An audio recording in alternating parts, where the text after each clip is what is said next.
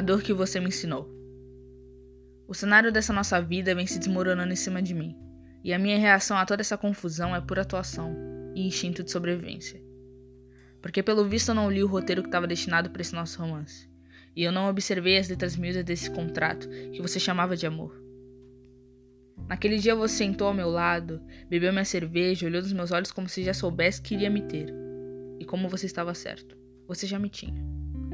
Nunca fui tão desejada e amada como naquele mês. Nunca fui tão vista e percebida como você fez naquela noite, iluminada somente com velas e com o brilho da taça de vinho que você comprou para me satisfazer. Isso não foi para você como foi para mim, não é? Você não sentiu a empolgação, o formigamento nas mãos, nem aquele sentimento de sorrir com os olhos, não é?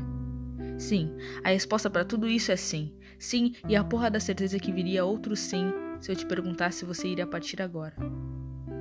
Foi na mentira que eu mais acreditei, foi na incerteza que eu jamais duvidei e foi no erro que te amei. Sem pensar, confio em você. Sem saber, sem ouvir, eu te vi e descobri o mal que você escondia existir. Eu já não sentia ser alguém de verdade. Me enxergava como algo esquecido e desprezado. E mesmo sem qualquer vestígio de toda essa dor que eu não permitia transparecer, você sabia. E enxergava minhas fraquezas. Conforme as minhas plantas da varanda cresciam, minhas inseguranças ainda estavam sendo plantadas. Meu próprio valor estava se desgastando, mas apenas minhas lágrimas eram renovadas e constantes como as correntezas do rio. Então, com a sensação de abandono, tomo minha xícara de café. Vejo a vida correr mesmo sem vivê-la e espero sem ao menos tentar que algo melhore e renove essa minha cara, com um pouco de cuidado e carinho do meu próprio ser. Mesmo sabendo que a culpa é sua de eu desaprender a prosseguir, eu penso se você me amaria se eu fosse parecida com todas as outras.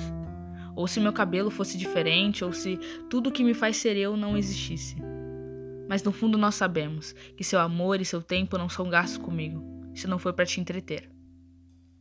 Essa dor não é só minha e me destrói saber que isso corrói muitas almas e corpos como o meu, e que entre muitos isso é o fim ou o começo de algo que pesa, machuca e faz sangrar. Não era para ser assim. Nós também somos dignos de amor e de um pouco de respeito ao que pulsa dentro de nossos corpos e nos faz respirar a esse ar poluído por suas mentiras que você insiste em contar.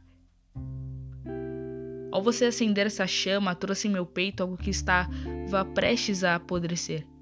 O cheiro não era bom e a textura era áspera, como suas palavras ditas a mim.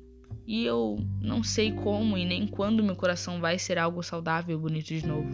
Mas meus dias vão ser assim, carregando tudo que você destruiu, tudo que sobrou de mim, e tentando reparar tudo o que está quebrado sem mapa de instrução que me ensine a florescer e viver de novo. Então eu espero ser amigo da minha mente e ser o protetor do meu coração, para que em alguma tarde de domingo seja capaz de me amar do jeito que você nunca imaginou tentar.